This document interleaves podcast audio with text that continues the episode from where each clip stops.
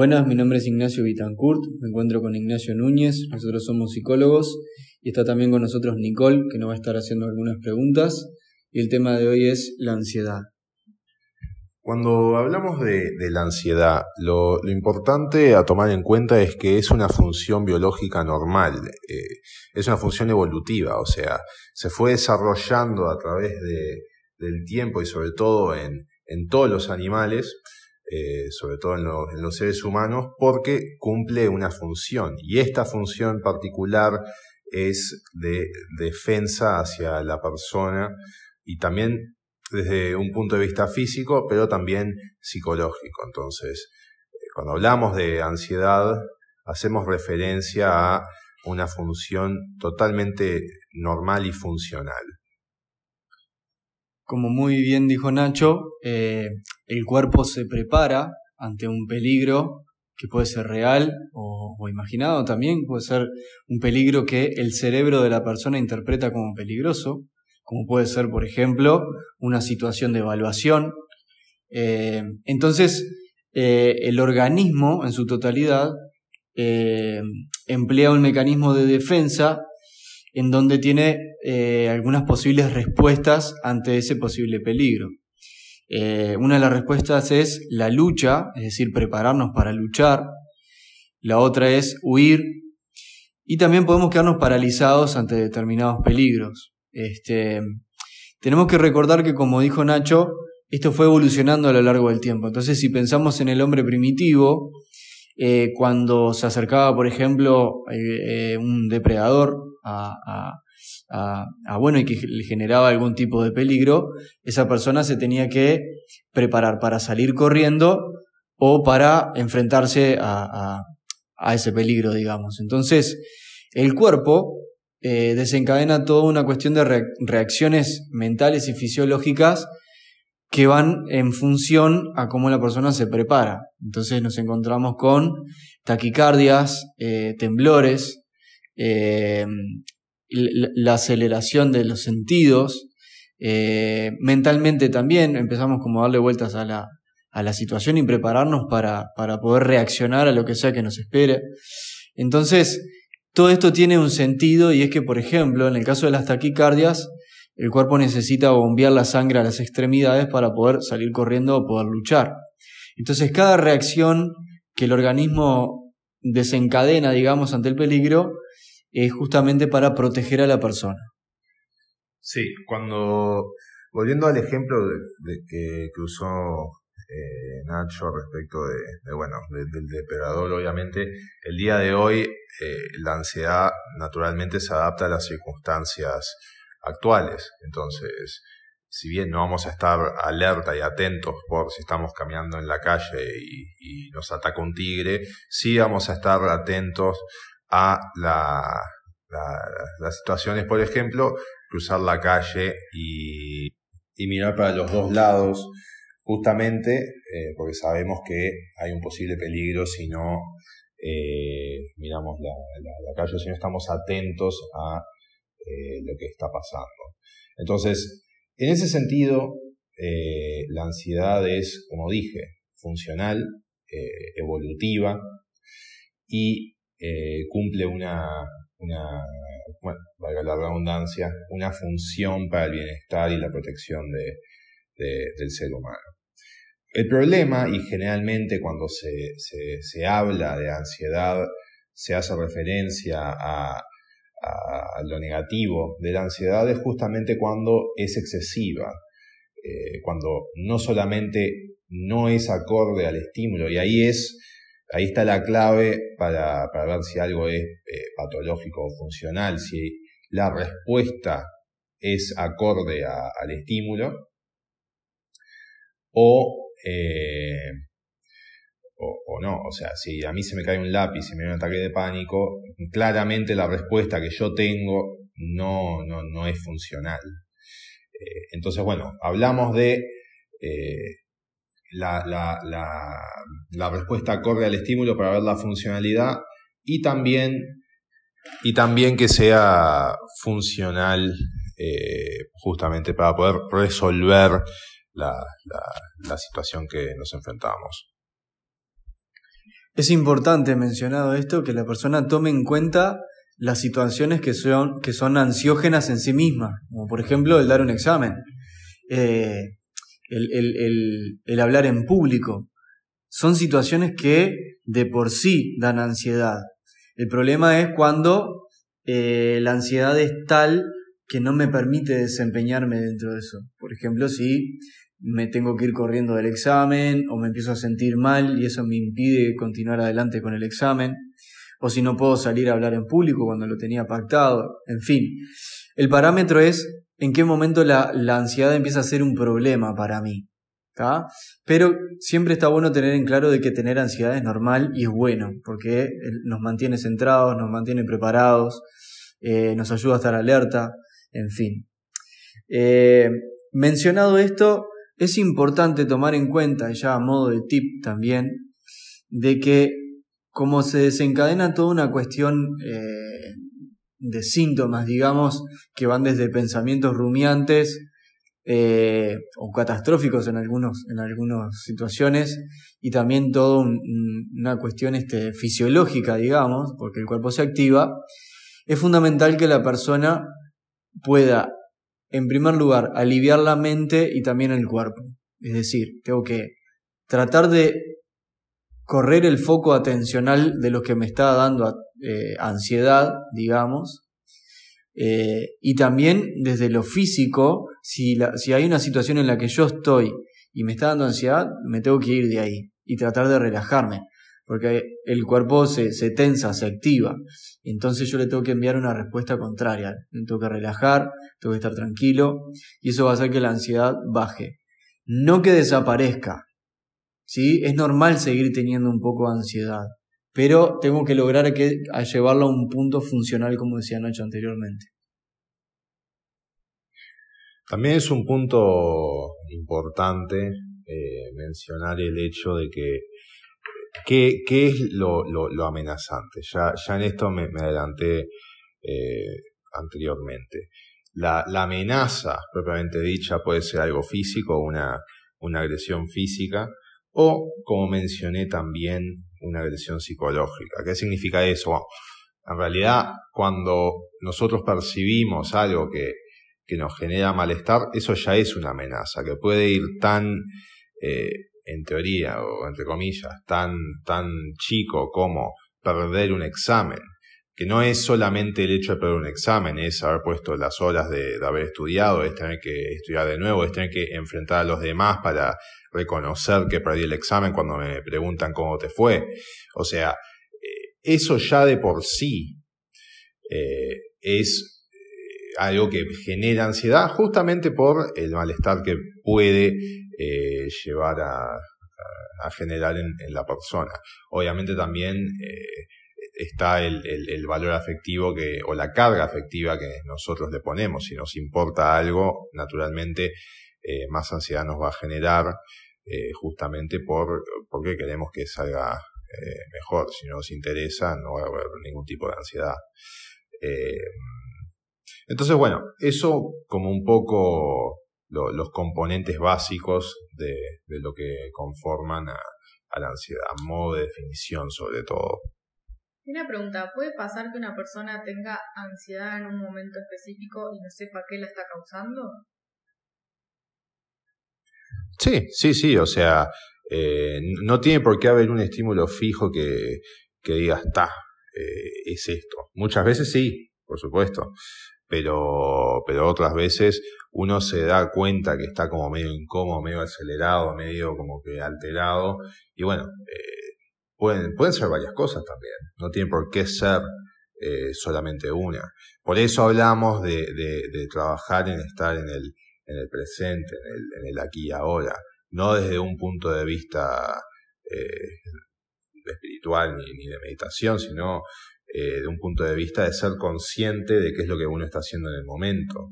Sobre todo, y esto se dice muchas veces que, la ansiedad es un exceso de futuro, o sea, cuanto más al futuro nos proyectamos, al, al no controlar y no saber qué es lo que va a pasar en el futuro, naturalmente más ansiedad nos va a generar.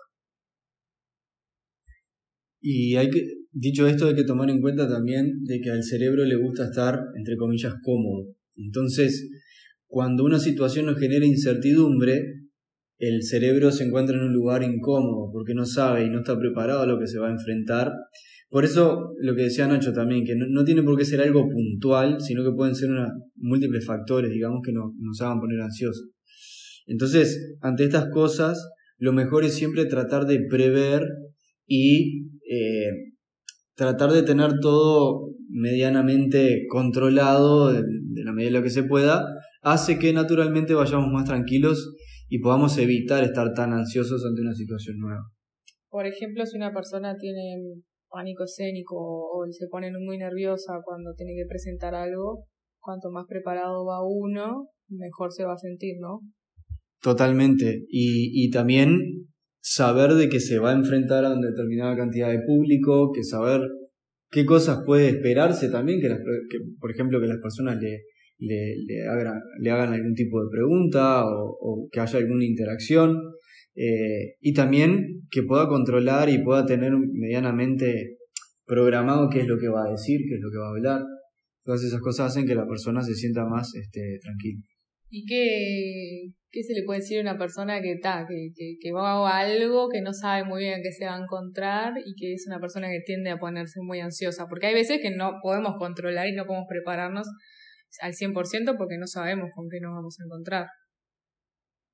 Yo ahí lo que, lo que le diría a la persona es, bueno, enfocarse en aquellas cosas que uno sí puede controlar. Eh, cuanto, obviamente nosotros no podemos controlar todo lo que va a pasar en todo momento, hay cosas que dependen de otros y bueno, y para poder, poniendo el tema del examen, ¿no? Hay que tener un poco de suerte también con las preguntas, con todo, o sea, depende de mil cosas, pero, pero ¿qué es lo que uno sí puede hacer? ¿Qué es lo que uno sí puede controlar?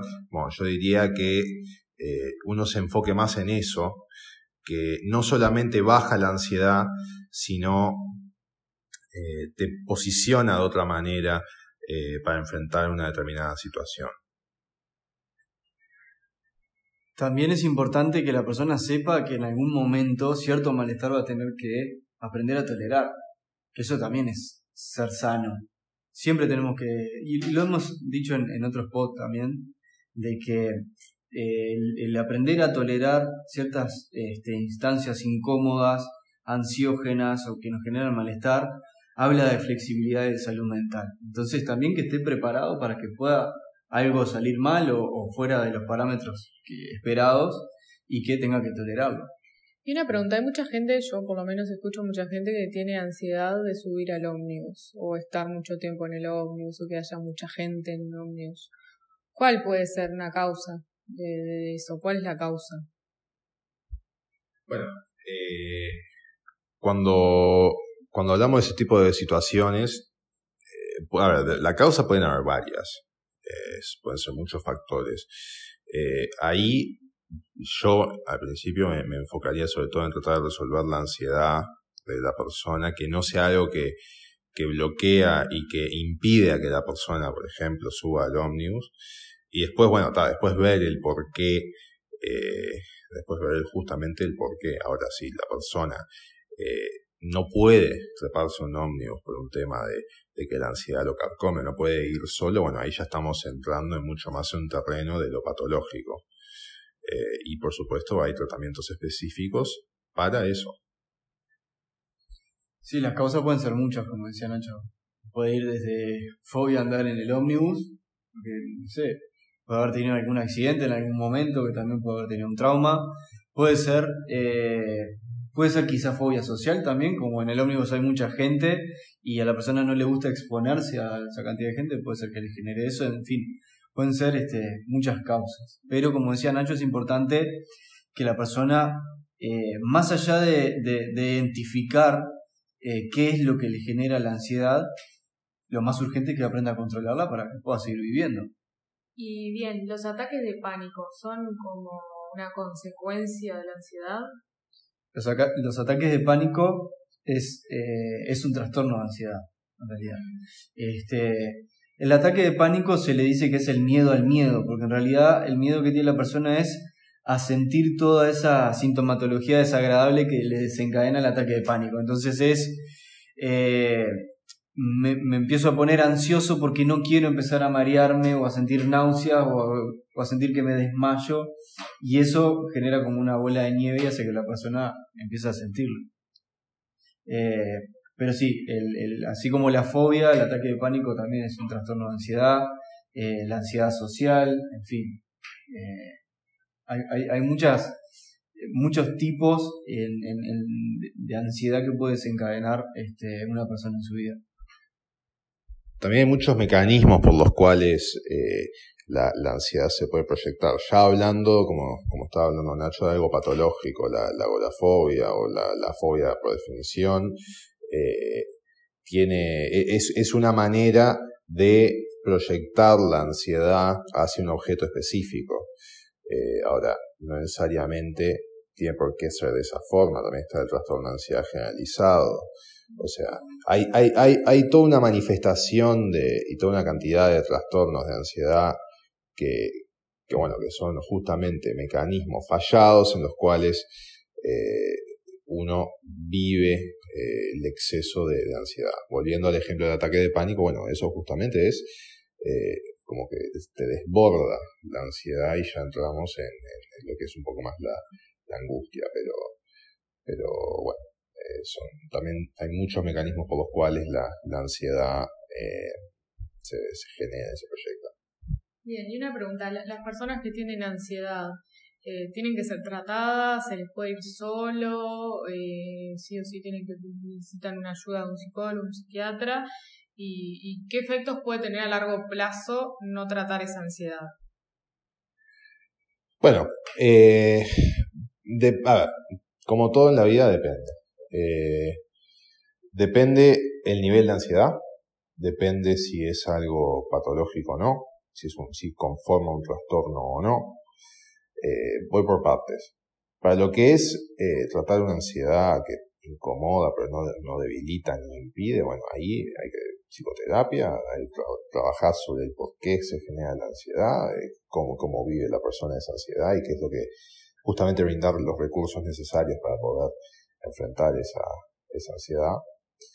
Y bueno, eso por un lado. Después, entrando en lo más patológico, bueno, sí, eh, se puede, dependiendo de la intensidad, se puede, por hecho, se debe también eh, ir por el lado del el trabajo en coordinación con psiquiatra. Eh, a largo plazo, bueno, genera mucho, mucho tener muchas formas en las cuales se debilita la persona. Vos tenés que pensar que la ansiedad, al ser un proceso biológico, está generando reacciones eh, hormonales constantemente, eh, que bueno, que, que eso, yo no soy biólogo, pero que va eh, generando y alterando fisiológicamente a la persona. Entonces, eso, mantenido en el tiempo. Eh, ¿Puede derivar en enfermedades, por ejemplo? Sí puede derivar en otro tipo de enfermedades. Eh, sin eso, también hablamos de cómo debilita a la persona. Si una persona no puede salir de su casa, naturalmente está, eh, está eh, ante una situación de, malestar constante. Porque, ¿Por qué no sale de la casa? Porque tiene miedo a que le pase algo y no pueda resolverlo. Entonces, esa persona también sufre.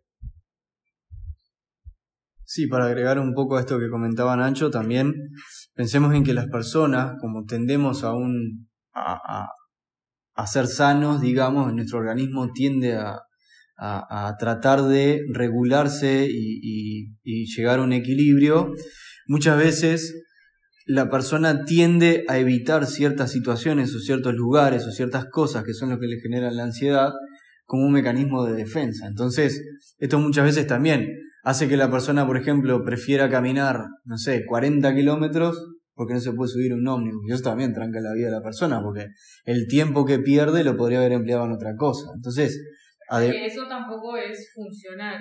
Como que evitar lo que me genera ansiedad tampoco ayuda a, a mejorar el problema. Totalmente. Es así, totalmente. Y también a lo largo de la vida estas cosas se van afianzando, se van arraigando y hace que la persona pierda funcionalidad en su vida, que pierda el nivel y la calidad de las actividades que, que se desempeña y también que pierda la finalidad misma que es el desarrollo personal.